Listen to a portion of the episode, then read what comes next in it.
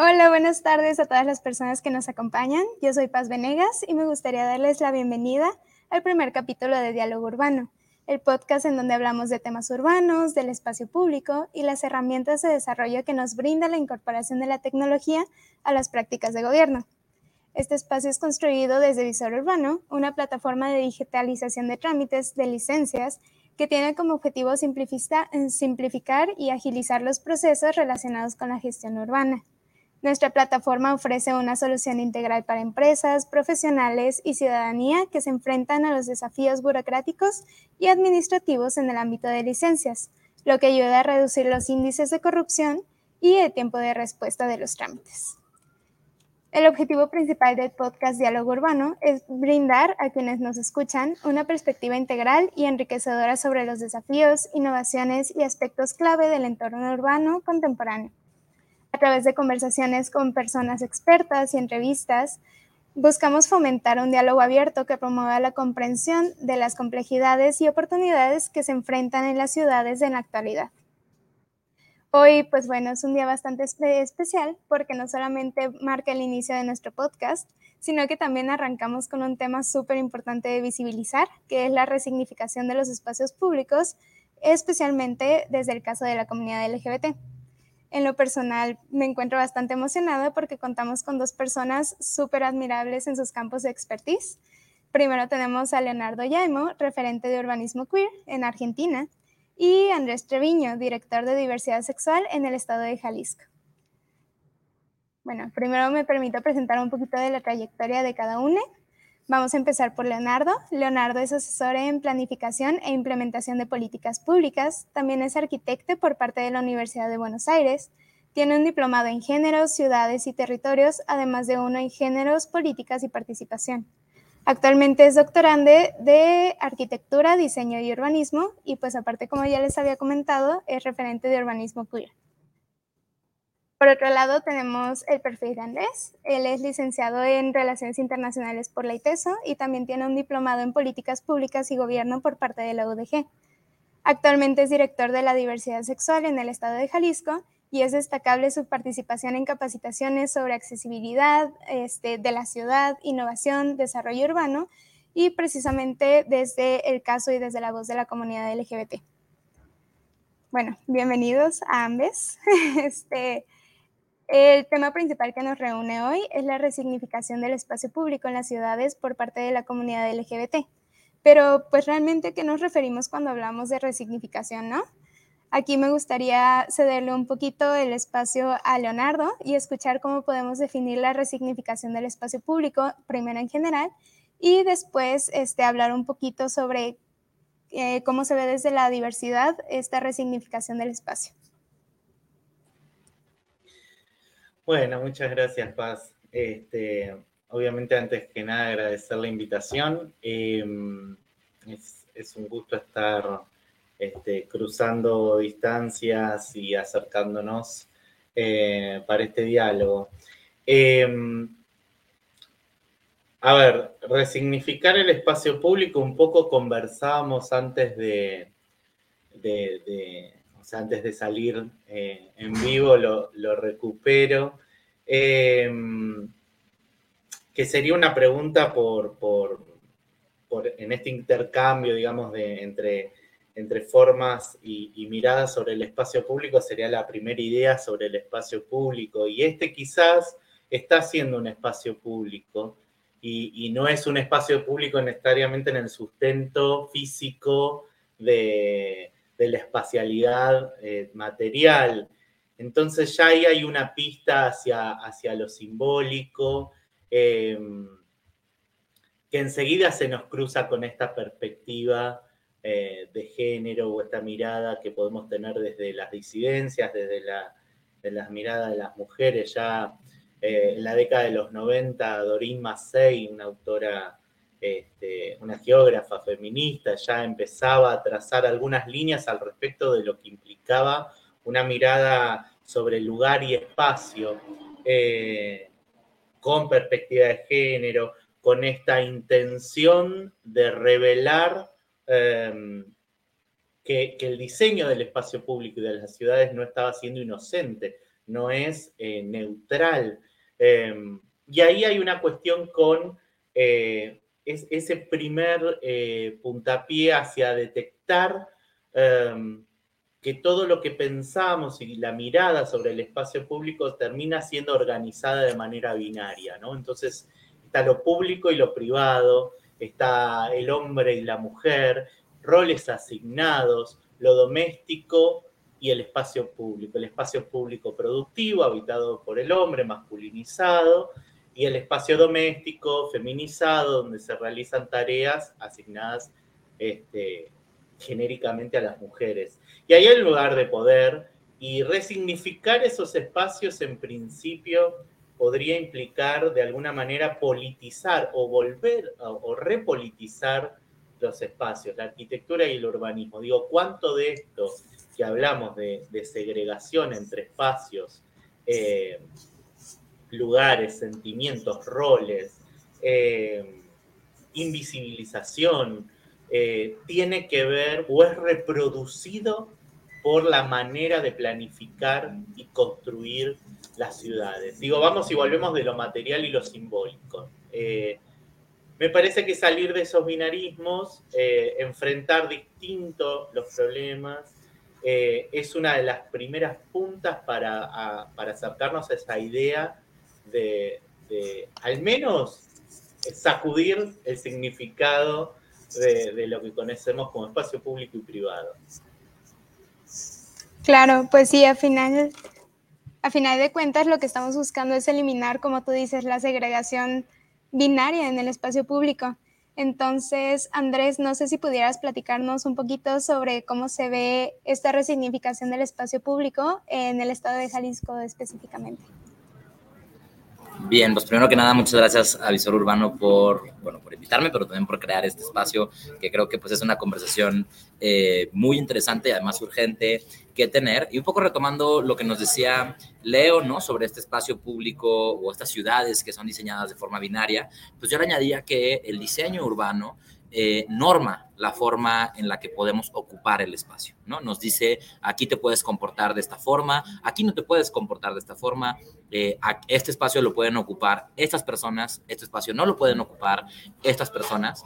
Em, y entonces, bueno, pues si analizamos un poco la historia del movimiento de la diversidad sexual, pues eh, es un movimiento que surge o que se hace visible en una pugna por conquistar o reconquistar el espacio público en un momento donde eh, la ley, la autoridad, la policía nos quería excluir, ¿no? Nos querían relegar a espacios privados, ¿no? Eh, inclusive se te dice explícitamente que cada quien haga detrás de la puerta lo que quiera, pero aquí no eh, se demuestren de tal o cual forma, aquí no muestren afecto. Y entonces, un poco en la historia del movimiento de la diversidad sexual en Guadalajara, vemos que las, los primeros activistas nos cuentan cómo fue una decisión ocupar la Avenida Juárez, lo que antes se llamaba la Avenida de las Palmas, eh, para, para, desafiar las normas de, las, de la ciudad, ¿no? No solo que creyeran que tenían todo el derecho de tomarse de las manos, sino que decidieran como estrategia decir, bueno, le vamos a dar la vuelta a esta avenida dos, tres parejas tomadas de la mano, ¿no? Y así es como empieza la visibilidad eh, en el primer cuadro de la ciudad,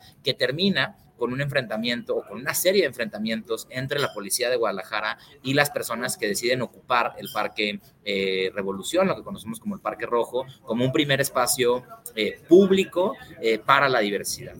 Vemos, si vemos las fotografías de la primera manifestación que se dio en Guadalajara en el año 1982, hay una pancarta que a mí me parece fabulosa que dice, el Parque Revolución es nuestro y lo vamos a recuperar. Es decir, desde el origen de las luchas de la diversidad sexual hay una lucha por la ocupación del espacio público, por la apropiación del espacio público, por sentir que la ciudad también nos pertenece y por revertir las narrativas de aquella ciudad que nos excluye. Hoy, 40 años después, pues vemos según estadísticas que, por ejemplo, todavía el 50% de las personas de la diversidad sexual no considera que puede ocupar todos los espacios de la ciudad, ¿no? según la encuesta nacional de discriminación. ¿no? Dos terceras partes, eh, tres de cada cuatro parejas evita tener muestras de afecto en público por miedo a sufrir una represalia. ¿no? Entonces, esta presión, esta norma que nos, que, implícita o, o explícitamente nos dice que ciertos espacios públicos no nos pertenece, pues aún eh, nos oprime. Y entonces creo que la resignificación del espacio público hoy tiene que ver con esa posibilidad de ocuparlo en libertad y en igualdad de, de condiciones.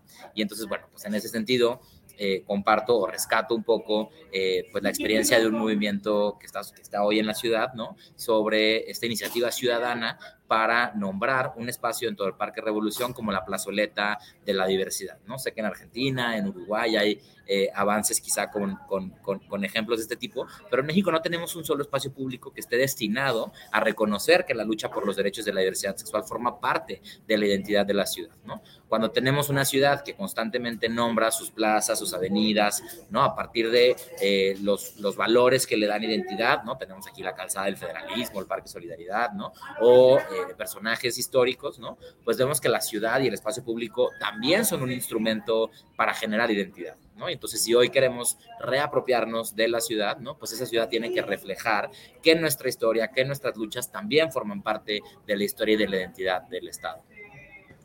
Claro, no, sí, como dices, o sea, si las ciudades son un reflejo de la gente que las habita, pues es un poco hasta pues raro, ¿no? Que no estemos tomados en cuenta este, cuando se habla de, de la gestión territorial.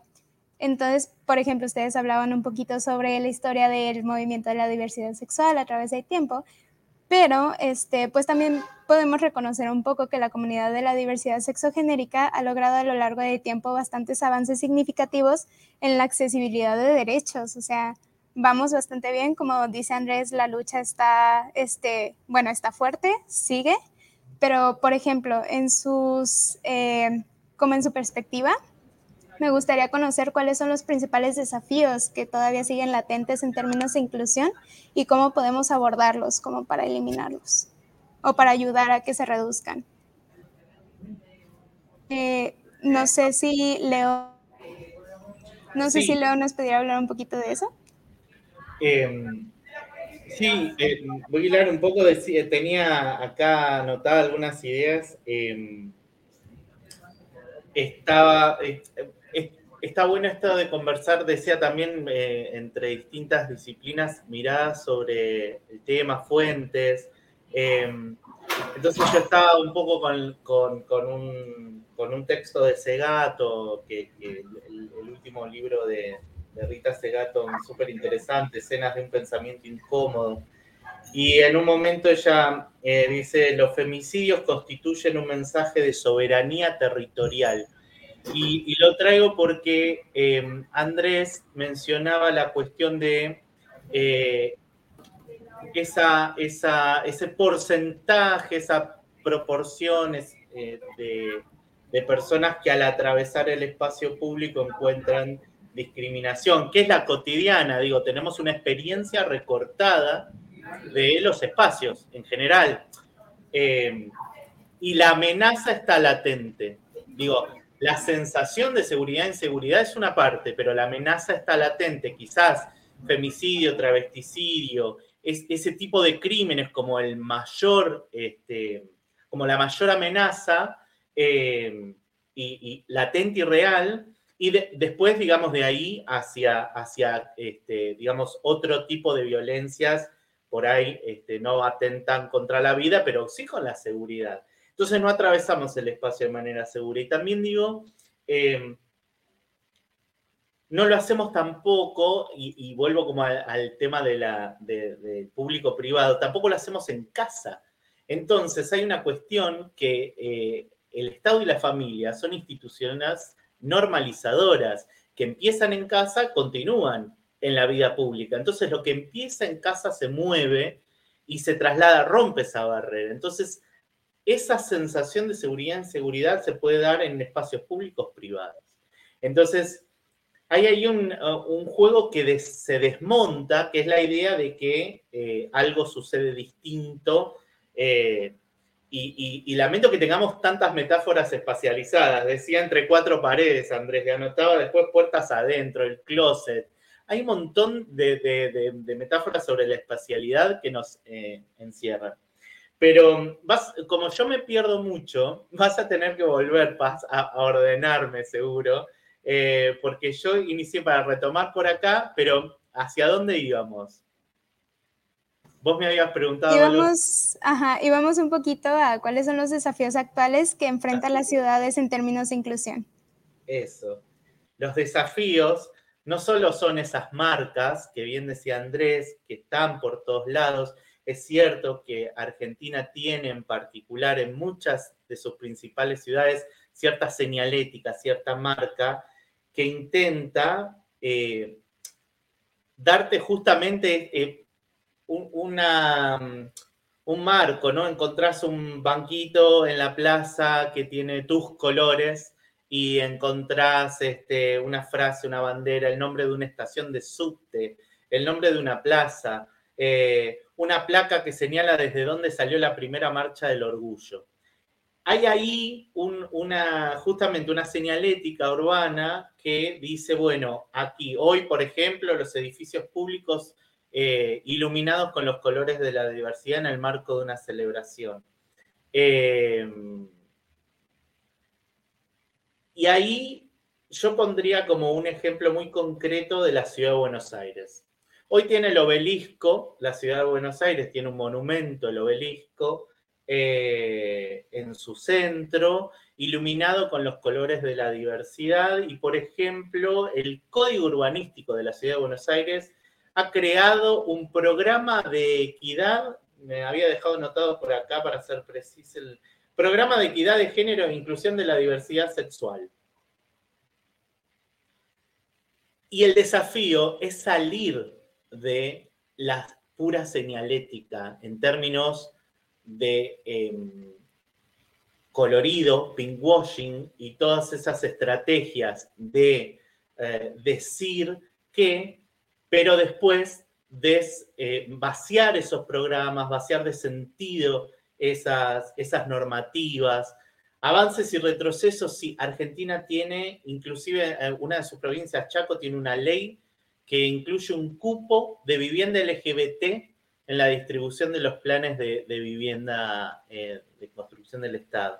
Hay avances. Ahora, se están desarrollando otras encuestas que están midiendo justamente eh, estos índices de pertenencia, estas hay ahora justo dos, dos, censos, uno que está haciendo el Ministerio de Justicia, y esto lo traigo en el marco de la formalidad, ¿no? Porque cuando no tenemos datos, quedamos en un marco de informalidad que si no sabemos qué nos sucede, esto Andrés desde la dirección seguro que lo puede aclarar mejor, que pero los datos son importantes para la participación política y para la construcción de normativa. Cuando no estamos en los datos, cuando no se construye información específica, el Estado parece que no supiera qué hacer, ¿no? Em, bueno, de esa informalidad, esa informalidad es uno de los desafíos y el otro obviamente es enfrentar, eh, seguir enfrentando las violencias y sobre todo, creo que en este contexto es la escalada de los discursos de odio a nivel mundial,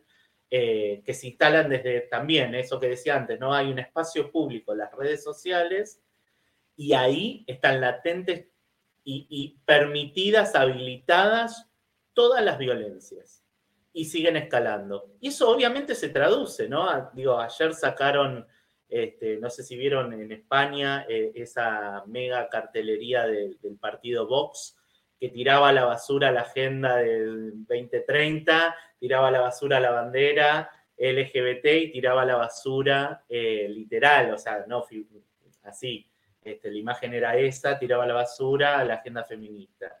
Em, en una lona en la vía pública. Digo, ahí está como el, eh, para mí la materialización de toda esa simbología de odio que se viene en, en, escalada y que hay que enfrentar es el desafío. Claro, sí, pues es que al final de cuentas de nada nos sirve que tengamos mucha visibilización en, los medios, en marcos normativos, en políticas públicas y realmente no se reflejan como en la vida y justo en el acceso a la ciudad y a una vida digna de las personas de la diversidad sexogenérica. Eh, Andrés, en nuestro contexto del área metropolitana de Guadalajara y Jalisco en general, ¿cuáles crees que sigan siendo los principales desafíos que tenemos en temas de inclusión? Sí, pues em, yo creo que, ¿no? Igual en el mismo orden de ideas, no hemos avanzado mucho. Hoy, pues eh, ya los, los monumentos de Guadalajara se iluminan de arcoiris en fechas simbólicas y a veces hasta en fechas ni simbólicas, ¿no? O sea, como que esa barrera de lo simbólico que, que costó mucho romper, ¿no? Pues ya se desvanecieron como los miedos alrededor de eso y entonces empieza una lógica de construcción de espacios seguros, ¿no? Y aunque la narrativa de aquí hay un espacio seguro y esto es un espacio seguro, pues es noble y es bonita, ¿no? También refleja que vamos generando pequeños oasis en la ciudad, en donde aquí sí está seguro, y de este punto a este punto, pues cuídate, ¿no? Porque vas a llegar a otro punto que sí es seguro, ¿no? O sea, aún no podemos decir que toda la ciudad es segura para las personas de la diversidad sexual, ¿no? Aún vemos que hay personas que eh, van a un lugar, ¿no? Y guardan en la mochila dos, tres cosas para adaptarse a una norma para el traslado, ¿no? Ya sea en un taxi de plataforma o en el transporte público, ¿no? Por ejemplo, por ahí hay una encuesta que nos habla de cómo el camión es el transporte público que las personas de la diversidad sexual consideran menos seguras, ¿no? Hoy en Guadalajara tenemos este sistema de bicicleta pública, eh, que si bien no hay un análisis sobre personas LGBT, bueno, sí, la Dirección de Movilidad de Guadalajara ha hecho en, sus encuestas de movilidad ciclista, eh, caracteriza población de la diversidad sexual, pero hay un, hay un estudio que, que, a mí me parecía muy interesante sobre cómo es un medio de transporte, eh, la bici pública, mi, bici, o la bicicleta en general, en donde las mujeres, o por el que las mujeres optan como una alternativa al acoso, ¿no? Que sufren en el transporte público, ¿no? Y también pues vemos, eh, pues la bici, ya hemos tenido bicicletas brandeadas con la bandera arcoíris, ¿no? Y sin duda, pues eso te apropia, ¿no? Cuando ves de las 10 bicis que hay en la estación, hay una bici, bici arcoíris, yo corro y es la que agarro, ¿no? Solo porque pues hasta sientes que llegas más rápido a la oficina si vas en la bici arcoíris, ¿no? Eh, pero este, siento que, eh, que, uno de los retos, o sea, sería, de repente cuando hablamos de derechos LGBT, hablamos concretamente sobre batallas históricas, que si el derecho al matrimonio igualitario, que afortunadamente en Jalisco ya está garantizado, el derecho a la identidad de las personas trans, pero poco hablamos del derecho a la ciudad como un derecho por el que las personas de la diversidad sexual tenemos todavía que luchar, ¿no? Y cuando hablamos del derecho a la ciudad, pues bueno, ahí se engloban pues otra serie de derechos, ¿no? Eh, la vivienda, ¿no? Nos hablaba Leo sobre este programa que hay en Argentina, que me parece una referencia fabulosa, pero bueno, aquí todavía eh, rentar una casa para una persona de la diversidad sexual, para una persona migrante, es un tema súper complicado, ¿no? Eh, movilidad, como lo decía, es un tema súper complicado, ¿no? Ya, ya lo decía Leo, el transfeminicidio, los crímenes de odio contra las personas de la diversidad sexual, o sea, que exista una amenaza latente a que en el espacio público se te pueda agredir, pues sin duda eh, hace que la experiencia de transitar por la ciudad se viva de forma distinta, ¿no? No todas las personas ocupamos la ciudad eh, de la misma forma porque hay, habemos personas en este caso las personas de la diversidad sexual, que la, que la ocupamos con precaución, ¿no? Siempre estás, igual que las mujeres, ¿no? Atento a tu entorno, ¿no? Aquí puedo tomarle de la mano a mi pareja o aquí mejor no, ¿no? Eh, esa, ese estrés, ¿no? Esa, esa, esa constante estado de alerta, ¿no? pues sutilmente eh, acrecenta las brechas de desigualdad en un montón de, cosas, no solo pensar la ruta por la que vas a caminar, pensar el medio de transporte por el que vas a optar, ¿no? Eh, entonces yo, para no extenderme, pondría eso, ¿no? Eh, uno de los principales retos es pasar de una ciudad que tiene algunos espacios seguros, ¿no? Como, como, como manchitas salpicadas por ahí, a construir una ciudad en la que todas nos sintamos seguras. Claro, sí, es que es importantísimo que justo tengamos un acceso integral a la ciudad y no solamente en espacios o de que nos tengamos que cuidar ciertos aspectos o que tengamos que adaptarnos en, en ciertos detalles, ¿no? Y, por ejemplo, Andrés, este Leo ya nos platicaba un poquito sobre la importancia de la presentación de datos, de siempre, este, pues, pasar no solamente bueno, más bien de pasar de la teoría a la práctica y a realmente la inclusión este, en la vida real. Pero, por ejemplo, en nuestro contexto aquí en Jalisco, ¿qué tipo de estrategias o políticas públicas crees que podrían implementarse para fomentar eh, la inclusión de grupos históricamente vulnerados eh, pues específicamente de la comunidad LGBT, pero a lo mejor también podemos hablar, por ejemplo, de, no sé, migrantes LGBT o diferentes intersecciones que entran aquí y que es importante que hablemos cuando hablamos de derecho a la ciudad. Sí, pues digo, concuerdo con Leo, eh, los datos pues son súper útiles y son la, principal herramienta y la ausencia de datos pues es uno de los principales retos que tenemos. Afortunadamente hoy en México el INEGI publica la primera encuesta nacional sobre diversidad eh, sexual, ¿no? Que es, eh, no es un censo como tal, pero es una primera encuesta que nos da una primera aproximación de cuántas personas de la diversidad sexual vemos. Esta encuesta nos dice que en México vemos al menos 5 millones de personas que nos identificamos como parte de la población de la diversidad sexual y de estas 5 millones, al menos 298 mil están ubicadas en Jalisco. Estamos hablando que hoy sabemos que al menos el 5% de la población de Jalisco se identifica como parte de la diversidad sexual. Y si lo vamos cruzando con otros, eh, con otros instrumentos estadísticos, pues podemos empezar a caracterizar un poco, pues, quiénes somos, en dónde estamos, eh, cómo vivimos. Pero bueno, pues todavía tenemos un montón de retos para eh, acceder a esta información y tendría que ver con que justamente pues en, en, diferentes trámites de gobierno, ¿no? Empecemos a generar información desagregada por orientación sexual o identidad de género que nos permitiera conocer, eh, pues, ¿no? Eh, ciertos patrones de exclusión o de inclusión eh, en el mejor de, de, los casos. Yo, o sea, destaco, por ejemplo, en Manizales, Colombia, hace poco hicieron un estudio sobre movilidad LGBT, una caracterización de los patrones de movilidad de la población de la diversidad sexual. Entonces creo que una de las estrategias pues es esta, ¿no? O sea, tomar acciones focalizadas, eh, acciones de política pública focalizadas en este sector de la población, que además esto pues no es como, como inventar el hilo negro, ¿no? En Jalisco desde 2015 tenemos una ley estatal para promover la igualdad, prevenir y erradicar la discriminación, que ya establece la obligación de las y los servidores públicos y de las diferentes dependencias de gobierno para generar acciones afirmativas, medidas de inclusión y medidas de nivelación para ciertos grupos de población, en lista varios, pero entre ellos en el artículo 29 menciona explícitamente a las personas de la diversidad sexual. ¿no? Entonces esto pues no solo es una, es una postura política progresista o no solo es eh, ¿no? como, como una propuesta gubernamental innovadora, ¿no? Eh, tomar acciones focalizadas para revertir las brechas de desigualdad es una obligación legal que tenemos todas las servidoras públicas y que desafortunadamente en no todas las dependencias se incorpora como una prioridad. Entonces, bueno, el trabajo de, en este caso, la Dirección de Diversidad Sexual, pero también otras áreas, pues incluye... Eh, hoy no se tiene que enfocar en trabajar con estas otras dependencias para que eh, sepan cómo pueden eh, incorporar eh, acciones en favor de los derechos humanos, ¿no? Tanto, por un lado, necesitamos estadísticas, ¿no? Para poder tomar decisiones de política pública, pero también necesitamos indicadores, ¿no? Hoy, estos, ¿no? O sea, las, las acciones en favor de la población de la diversidad sexual son tan recientes, ¿no? Que nos quedamos en conquistamos el derecho, ¿no? Pero no medimos cómo se accede ese derecho, no medimos cuántas personas están accediendo, no medimos si hay barreras o no en la implementación de estos derechos. Y menciono, por ejemplo, un trabajo que estamos haciendo como referencia eh, en conjunto con el IMEPLAN.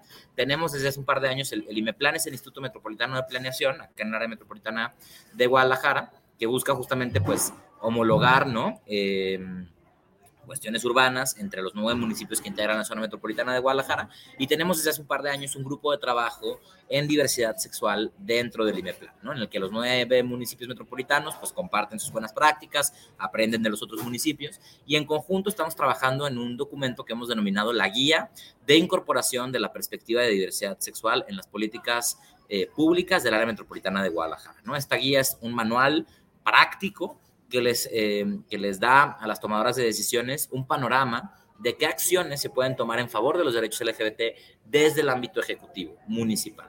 Porque de repente en el activismo, eh, o el activismo de la diversidad sexual se ha enfocado principalmente en acciones legislativas, ¿no? en demandas al Congreso, y entonces cuando llega un alcalde o una alcaldesa que dice, bueno, yo quiero ser muy incluyente y eh, vamos a abrazar la agenda de la diversidad, pues pone un cartel que dice amor es amor, ¿no? Y no se imagina, ¿no? Que eh, las acciones de inclusión de la población de la diversidad sexual tienen que ver con la dirección de movilidad, con eh, la dirección de padrón de licencias, con la dirección de catastro, o sea, un poco romper esta, esta barrera de que eh, la lucha LGBT son estos grandes derechos simbólicos, ¿no? Y que más bien, pues la perspectiva de diversidad o o los anteojos arcoíris, vamos a llamarle, tendrían que estar en todas las dependencias de, gobierno. ¿no? Entonces, pues ese trabajo hacemos, ¿no? Pongo un ejemplo, por ejemplo, cuando tocamos base con un área de movilidad, ¿no? Para explicarles que el presupuesto transversal, transversal de derechos humanos y tal, pues el que compra camiones te dice, bueno, es que eso a mí qué, ¿no? O sea, yo tengo que ver cuál camión gasta menos gasolina o cuál modelo de camión cabe en el carril confinado que ya construimos, ¿no?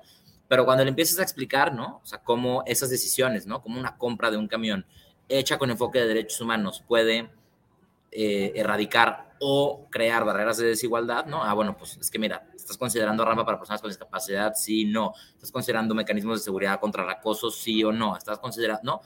Entonces, al final, alguien que ni se imaginaba que su trabajo tenía que ver con derechos humanos, se da cuenta que sí, ¿no? Entonces, creo que ese es el reto de cómo incorporar una perspectiva de diversidad en las políticas públicas.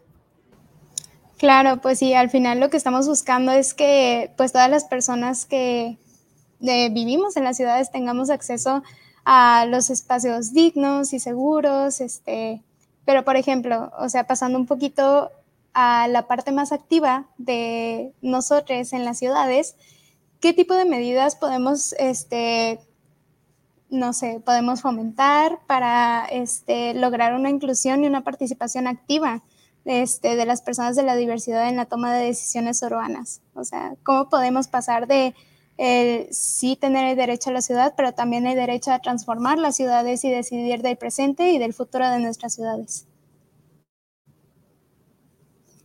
Eh, no sé, Leo, si nos gusta hablar un poquito de esto. Dale. Em, menciono dos cosas para, interactuar un poco antes con lo que decían eh, Andrés. Em, el, último censo en Argentina incluyó una pregunta por no solo por el sexo asignado al nacer, sino por la identidad de género. Y entonces la población por primera vez fue censada en tres términos, que obviamente era masculino, femenino, y se incorporó la X, eh, todo el paraguas no binario. Eh, allí viene también esta, esto que me preguntás, ¿no? Como em, empezar a entender cómo podemos llevar estas estrategias. Yo cuando eh, empezaba el tema del censo pensaba, ¿cómo podemos hacer que esto empiece a tener una repercusión? ¿no? La realidad de identificar, bueno, una X población responde por fuera del binarismo. Entonces, ahora que un país pregunte a su población cómo se identifica, más allá de que falte todavía este, los datos al respecto de la identidad de género, eh, ya de base hay un reconocimiento de que hay una X población que se identifica por fuera de lo binario. Bueno, ¿cómo ahora traducimos esto a las políticas urbanas, a las políticas de la obra pública, como decía Andrés, incluso a las compras, ¿no? Eh, y bueno, y ahí también empiezan nuestros, nuestros activismos a tener que incluirse en, lugares que por ahí parecen nuevos. Eh, inclusive un poco tratando de sacar esa palabra, ¿no? Esas nuevas formas de habitar, las, las nuevas familias. Bueno, estuvimos siempre. De base, el reconocimiento histórico. Ahora, la participación empieza a ser compleja pero también nuestros roles. Entonces, em, tenemos que fortalecernos en principio como em, agentes activos en la planificación urbana. Tenemos que fortalecernos en los lugares de participación. Tenemos que fortalecer eh, esta idea de transversalización, ¿no? También recuperando lo que decía Andrés, digo, no solo las compras, sino, bueno, a ver, políticas públicas, eh, y, se crea el área de género en las políticas públicas. Bueno, eh, la Secretaría de, Agricultura tiene un sectorcito de género. Bueno, en realidad hay una necesidad de, transversalizar las políticas de género. Es, es imposible pensar compartimentadamente. Es decir, reproducir esa idea de que cada quien este, va a hablar específicamente de un tema, ¿no? Ese tecnicismo de decir, bueno, estudiaste arquitectura, entonces vos de lo que hablas es de hormigón armado, ¿no? Esta idea de eh, podemos con, el discurso y con el activismo atravesar eh, todas las políticas y, empezar a este, descompartimentar nuestra participación es decir, las personas LGBT no solo nos vamos a ocupar de, ser LGBT y de constituir las áreas de eh, diversidad de género, de diversidad sexogenérica. Bueno, vamos a estar también eh, no sé, en, la, primera y la última oficina de un municipio. Eh, hay que fortalecer esas áreas, hay que, hay que insistir con el, con el trato digno, hay que asentar las bases. Y yo creo que inclusive dentro de la propia comunidad tenemos que también identificar que hay algunas personas que tenemos ciertos privilegios y otra parte de la población aún tiene, eh, digamos, necesidad de una reparación histórica eh, por una violencia estructural, y en eso me refiero especialmente a las personas trans, a las travestis, a las personas eh, que han resistido en esas identidades históricamente. para, para tratar de ir a, lugares concretos. Eh, hay, hay, necesidad de esa, de esa, para mí, de esa reparación hacia esa población y, y, debemos activar mecanismos en todos los lugares posibles, desde la vivienda hasta, eh, de, la unidad hasta la ciudad, para activar eh, el acceso de esas personas a estos bienes urbanos y a, lo público. Hay una, uno de estos estudios que viene dando vueltas, eh, tratando también quizás de retomar un punto y otro, que, y también implementando cierta tecnología, que era una de las preguntas que andaba dando vueltas, hicieron un estudio en países latinoamericanos, eh, me acuerdo que Perú, Ecuador, Argentina y Brasil, creo que algún país más, Em, que salió publicado hace poquito sobre cómo incidía em, la orientación sexual y la identidad de género a la hora de encontrar un alquiler y eh, ser una pareja eh, homosexual, dos personas cis, bajaba la incidencia del conflicto a la hora de ingresar a una, inclusive ni siquiera de llegar a visitar la unidad. Ahora, si una de las personas de, este, de la supuesta pareja que iba a alquilar era trans, aumentaba, pero exponencialmente, el nivel de, exclusión que, que enfrentaba esa persona a la hora de alquilar hay, hay, yo creo que hay ahí algunos datos este, en torno a lo que, a lo que preguntabas.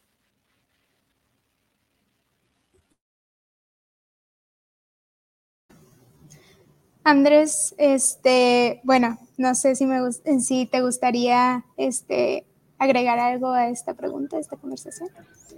Bien, pues yo, yo pondría em, de forma concreta como dos conceptos, ¿no? O sea, creo que hay que mm, eh, fomentar la participación, eh, la participación ciudadana de las personas de la diversidad sexual y la participación política, ¿no? Que, que son, creo que dos cosas diferentes, ¿no? O sea, en, términos de la participación política, bueno, el hecho de que haya perfiles como yo ocupando cargos públicos, pero como bien lo decía Leo, no solo en las áreas de diversidad, ¿no? O sea, que eh, ¿no? haya personas de la diversidad sexual en la mesa donde se toman decisiones de todos tipos de temas, ¿no? Eh, porque aportamos una visión diferente eh, y no, no estamos encasilladas a solo hablar de, de, los temas de derechos LGBT, ¿no? Entonces creo que, bueno, pues ahí es importante que existan acciones afirmativas, como ya existe en Argentina un cupo laboral trans, por ejemplo, ¿no? Un cupo laboral para personas de la diversidad sexual. Acá todavía no tenemos esas acciones afirmativas del todo definidas, ¿no? Se empiezan a definir algunas eh, justo estos días está en coyuntura si se define una acción afirmativa para, para, las candidaturas del próximo proceso electoral, ¿no? Entonces creo que es muy importante, pues eso, ¿no? Que el derecho a la participación política, ¿no? A votar y ser votadas, pues esté garantizado para las personas de la diversidad sexual, pero dejando de lado solo quienes buscan ocupar un cargo público, ¿no? Eh, pues se ha avanzado mucho en estructuras de participación ciudadana, consejos, eh, diferentes estructuras, ¿no? Pero a veces estas estructuras, por ejemplo, eh, no sé, el, comité vecinal, ¿no? Pues termina estando cooptado por, eh, ¿no? Alguna persona que si no le caen bien sus vecinos que son gays, pues no los va a invitar a la reunión de vecinos y entonces va a sesgar la posibilidad de que ellos participen dentro de una estructura que ha sido ya definida por el ayuntamiento para interlocutar con la población de cierta colonia, ¿no? Entonces sí creo que eh, desde quienes eh, fomentan estos mecanismos de participación ciudadana tendrían que reconocerse que existen hoy todavía esas barreras para que las personas de la diversidad sexual ocupemos estos, estos mecanismos y entonces pues desde la integración, desde la convocatoria de esos consejos, esos comités vecinales, pues establecer, ¿no? Que tiene que haber una representación de eh, diferentes sectores eh, de la sociedad, ¿no? Para que, pues justamente en, este, en estas políticas que se han ido creando de la participación, pues no estemos excluidas por omisión. Claro. Eh, ahorita Leo ya hablaba un poquito sobre la importancia de la tecnología en como todos estos procesos y pues vemos que en general la tecnología ha, venido a desempeñar pues un papel transformador en varios aspectos de nuestras sociedades, o sea, Hemos visto que nos ha ayudado a eficientar procesos, trámites, este, varios, eh, como varias oportunidades de acceso a la ciudad, no solamente para la comunidad LGBT, sino en general. Pero justo eso me gustaría preguntarles, ¿cómo pueden las tecnologías digitales y la innovación contribuir a, a la construcción de ciudades un poquito más inclusivas? No sé, Leo, si, si gustas tomar la palabra primero. Sí, eh, yo me anotaba antes cuando, eh, preparábamos un poco el encuentro, em, como, como dos formas de encarar eh, esa pregunta. Por un lado, a ver, y no por la positiva negativa, sino por, por la realidad de un contexto y este, que, que, puede ser un poco bastante nocivo, como decía antes, digo, tuvimos una, una situación que estamos saliendo de, este, transitamos una cuarentena, transitamos una situación pandémica mundial en donde unas situaciones en, mayor o menor medida de encierro y, y ahí, este, bueno, la virtualidad, los espacios virtuales y las redes sociales, bueno, todas estas tecnologías que conformaron la forma de enfrentarnos. En esos lugares creció muchísimo el odio, los discursos violentos, eh, cierto quizás anonimato eh, y cierta protección de, de, contexto, eh, incentivo por parte de ciertos grupos conservadores, etcétera, provoca esa explosión de odio ¿no? que, venimos eh, tomando. Em, por otro lado, la, esto es como lo negativo, ¿no? Pero después voy a un lugar positivo. Por otro lado, a mí me pasó, por ejemplo, que, la cámara nunca me alcanzó para, este, para la expresión de género, para la identificación. Digo, es un recorte de nuestra corporalidad y inclusive en ese contexto eh, de, enfrentarnos con solo una parte de nuestro cuerpo, de, nuestro, de nuestra imagen, a, la realidad para, para mí, supongo que para algunas otras personas, ha, sido muy duro. ¿no? Esto de nuevo, eh, la idea de que atravesamos el espacio de una manera recortada, que tenemos un recorte en la eh, espacialidad y encima nos encerramos en estos cuadritos.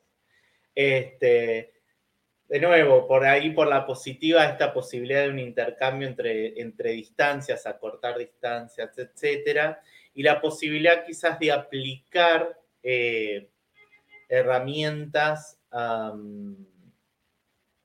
para entrar a la idea del espacio público, del espacio en general, eh, de una manera, bueno, resignificada, diversa yo me anotaba para compartir la idea de un mapeo, em, eh, eh, dos mapeos. Uno, un mapeo colaborativo que pudimos realizar entre personas de distintos lugares, em, justamente con esto que hablábamos antes de, rescatar señalética, ¿no? Entonces hicimos un mapeo con un equipo de, investigadores y de, gente que estábamos este, realizando justo un, taller de intercambio al respecto de estos temas, em, identificando, eh, bueno, esto, señalética, espacios de, identificación en lo público, hacia la comunidad LGBT, etc. Y justo me crucé en ese camino con un espacio que se llama Queering the Map, eh, que este, pueden googlearlo así, Queer Ing, ING, Queering the Map. Eh, y esa herramienta me pareció súper interesante eh, porque es, es, un mapeo mundial en donde las personas pueden ir dejando unos este, pines en el lugar donde vivieron una experiencia, tuvieron determinada este, situación. Eh, y me parece eso interesante porque también cruza todas las cuestiones estas que venimos hablando, de lo material simbólico, eh, esta idea no solo de, resignificar, sino de, generar una marca y, proponer que suceden otras cosas en el, mapa no hay solo un, museo. Eh, en ese lugar me di un beso por primera vez este, con un chico. Bueno, empiezan como a aparecer estas, estas digamos, anécdotas, eh, pero que dan cuenta de la existencia y resistencia en lugares, en espacios. Eh, y después ustedes tienen una herramienta que me pareció súper interesante y me quedaba pensando cuando la veía, eh, ¿cómo, sería posible eh, meternos ahí? Porque pensaba que estaba la zonificación urbana y tal, y quizás ahí también se pueden empezar a mixear con estas cuestiones menos duras eh, que tienen que ver con, bueno, por ahí desde lugares simples de identificar por consultorios inclusivos, ¿no? que son lugares donde empezar a hablar de la salud de manera integral. Eh, digo, estos espacios concretos y físicos que está bueno poder acceder a ellos y de manera general, porque yo no, no estaría yendo a buscar algo en especial. Estaba buscando un trámite y me encuentro con esto, ¿no? Y como decía antes con el censo, la gente se enfrentó sin querer a pensar su identidad o la puerta del baño. Eh, ¿A dónde voy cuando pensamos en baños sin género? Digo, son esos elementos de sorpresa este, que, me parece que está bueno porque eh, atraviesan a personas que quizás no nos buscaban. Claro, sí, en lo que comentas de la zonificación, que se presenta aquí como una herramienta de visor urbano, eh, pues uno de los objetivos que tenemos como equipo es acercar un poquito la información a todas las personas para que realmente podamos acceder este, a todos los beneficios de ser parte de esta ciudad y un poquito de lo que hablábamos hace ratito sobre la participación activa en la toma de decisiones de, eh, pues sí, en la ciudad, en nuestras ciudades. Como dicen también en un comentario, eh, debemos pedir que los derechos se respeten y sobre todo decir, aquí estamos, las calles son de nosotros y debemos ocupar espacios. Eso lo dice David Emanuel Lamalfa y justo se me hizo como súper importante de, de, resaltar ahorita que estamos hablando de, el acceso a la información. Vamos a admitirlo todo. Ahí, acá, mira, rompo la, la barrera. Ese es mi marido. ¿Te das cuenta? Gracias. Me encanta, me encanta.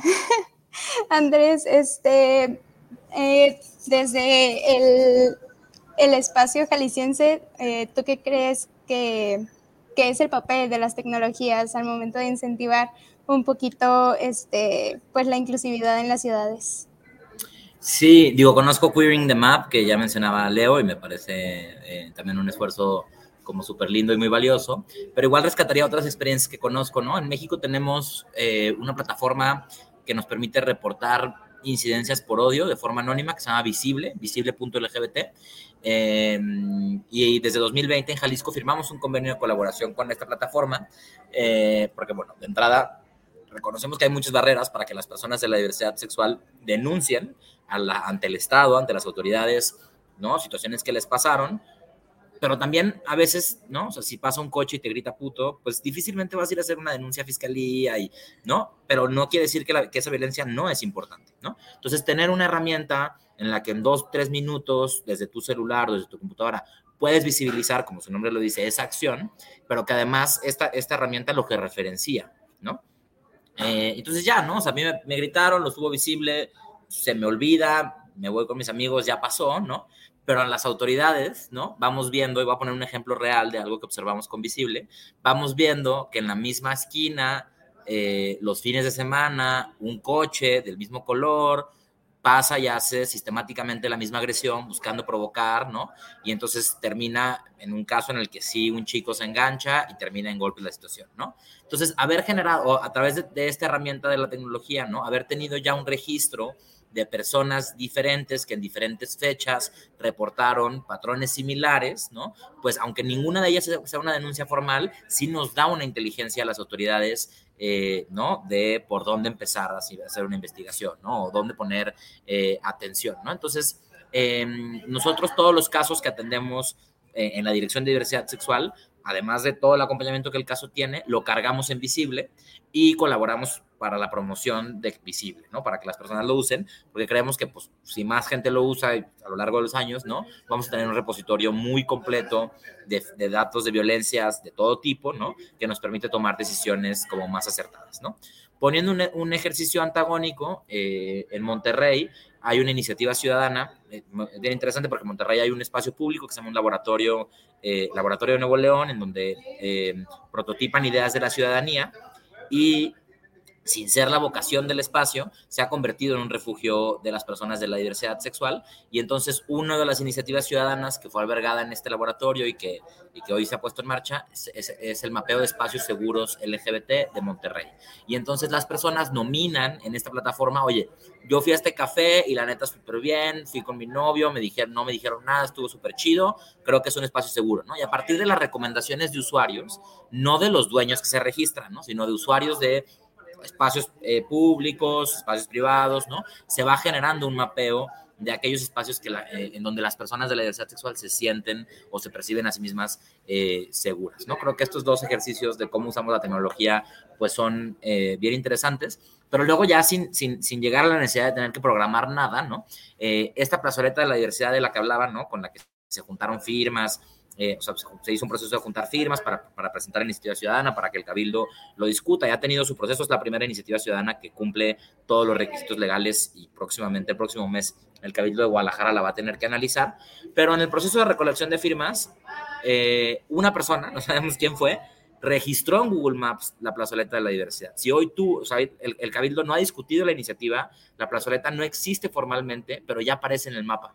¿no? Porque usamos una herramienta tecnológica para reapropiarnos de un espacio público independientemente de la política del gobierno, del, del cabildo, ¿no? Entonces, también esas herramientas accesibles, ¿no? Pues nos permiten tener estos ejercicios de apropiación. Claro, pues... No, adelante. No, no, porque para, para enroscarlo un poco, pensaba justamente que hay una clave ahí en lo que decía Andrés, que es no esperar la oficialización, no esperarla al Estado. Digo, hay, un, hay un, eh, una cuestión de, de, apropiarse, ¿no? Bueno, decía por ahí también mi marido, pero digo, debemos ocupar espacios. Claro, tenemos que ocupar la calle y tenemos que, y creo que especialmente quienes, quienes nos reconocemos, identificamos además como activistas, tenemos que llevar esa, este, esa iniciativa porque tenemos eh, algunos privilegios mediante también, ¿no? Hay que reconocer para poder iniciar esa, esa, esa mirada. Y me acordaba el trabajo de algunas personas, colegas, uh, al respecto de eso, justamente de esas iniciativas. Eh, eh, ArtQueerTech, ahora les, les, voy a tratar de buscar los, los este, ¿cómo se llama? Eh, los enlaces a sus, a sus Instagram, pero en, Colombia hay un colega ArtQueer que, que hizo unas, este, unas intervenciones eh, en el espacio y, y bueno, al modo de Ocupa tu calle en Lima, eh, o de colectiva habitaria acá también en, en, en Argentina, eh, digamos, hay, hay iniciativas que buscan, eh, bueno, esa ocupación específica, esa resignificación, y no son necesariamente una acción del Estado, porque si no, caemos siempre en el lugar de esperar que el municipio lo habilite. Bueno, quizás con lo que hacemos cotidianamente también ya estamos marcando y resignificando ese espacio, porque lo hacemos, se me cruza también con, el movimiento de ballroom, eh, una, una, eh, una, cuestión de patrimonio y de cultura muy propia nuestra, digo, nuestra en términos de LGBT, ¿no? de eh, o de disidencias más que LGBT, que a veces es como tan también oficial lo LGBT, eh, que no pide ese permiso y que atravesar el espacio público ya es una acción de resignificación, eh, porque no es lo mismo hacerlo de cualquier manera. tratando de, volver a ejemplos por ahí de colegas, ahora, ah, bueno, a mi marido, muchas gracias, marido, está dejando los Instagram que mencionaba. Eh, en, Barcelona, yo me había anotado como algunas, algunos, y bueno, y ciudades comunes, eh, que, fue un espacio en donde se hizo una publicación que, recomiendo que se llama Urbanismo Ciudadano en América Latina, que me hizo acordar recién Andrés, una publicación que sale apoyada por el BID. Eh, una de esas eh, acciones de urbanismo ciudadano es, como ejemplo, la Plaza de la Diversidad en Montevideo.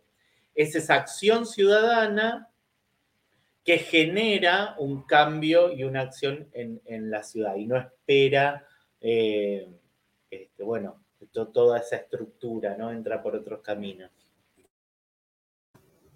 Claro, pues bueno, este, sí vemos que justo la historia del activismo y de la lucha por los derechos humanos y el derecho justo a la ciudad, que es el tema que estamos tratando hoy, este, pues ha sido larguísima y todavía nos falta muchísimo, ¿no? Pero bueno, lamentablemente hoy ya se nos está acabando el tiempo, entonces si fuera por mí, yo creo que nos quedaríamos hablando por mil horas aquí, pero pues ya, ya es, hora. Entonces me gustaría darle, este, bueno, cederle el micrófono a Andrés primero para que nos dé como unas palabras de conclusión. Bien, ¿no? Pues nuevamente agradecer a Visor Urbano por, abrir el espacio a estos temas. Creo que es justo un ejemplo de cómo eh, pues la agenda de la diversidad se tiene que abrazar desde espacios donde, donde, donde se piensan otras agendas, ¿no? Que no es per se la agenda eh, de diversidad. Y bueno, retomo mucho lo que decía Leo al final, ¿no? Este, la apropiación, eh, pues la hacemos a partir de, de, nuestra propia existencia, de nuestra propia resistencia, de ocupar los espacios eh, cotidianamente, ¿no? Afortunadamente hoy, pues, ocupamos cada vez más espacios, ¿no? Y pues sigamos siendo disidentes en la ciudad, ¿no? Y sigamos, pues, abrazando nuestro queerness, ¿no? Como dirían, queer in the map, para transformar, pues, cada uno de los espacios que ocupamos. Muchísimas gracias, Andrés. Leo, este, ¿te gustaría decir como algo de conclusión?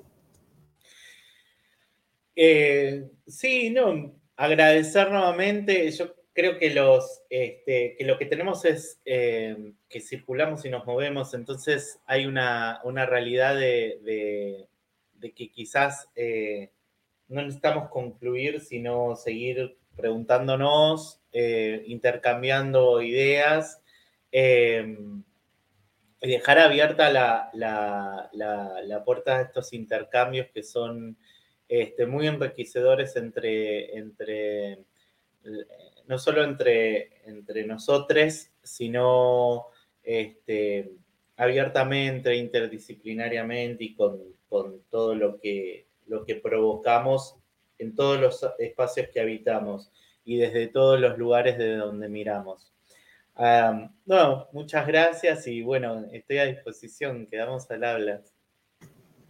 Muchísimas gracias, este, Leonardo, Andrés, muchísimas gracias por acompañarnos, por, por, compartirnos un poquito sobre sus experiencias, conocimientos, este, sobre sus áreas de expertise y pues precisamente por estar con nosotros hoy. Este, también me gustaría agradecer a las personas que se dieron un ratito de su tarde este, para acompañarnos en este episodio. Eh, me gustaría también invitarles a, si desean tener más información sobre proyectos, actividades y todo eso, de Leo y de Andrés Treviño, este, aquí les vamos a dejar sus redes sociales para que puedan eh, seguir visualizando todo lo que se hace desde la Dirección de Diversidad Sexual y aparte desde Urbanismo Queer. Y pues también me gustaría extenderles la invitación a visitar las redes y la página web de Visor Urbano para que vean este, justo eh, la zonificación que mencionaba Leo, se encuentra en www.visorurbano.jalisco.gov.mx diagonal mapa. Ahí pueden visualizar prácticamente todas las capas este, que tenemos disponibles en Visor Urbano para que pues, seamos parte de las decisiones activas de nuestras ciudades. Muchísimas gracias a todas las personas por acompañarnos y nos vemos en la siguiente edición de Diálogo Urbano.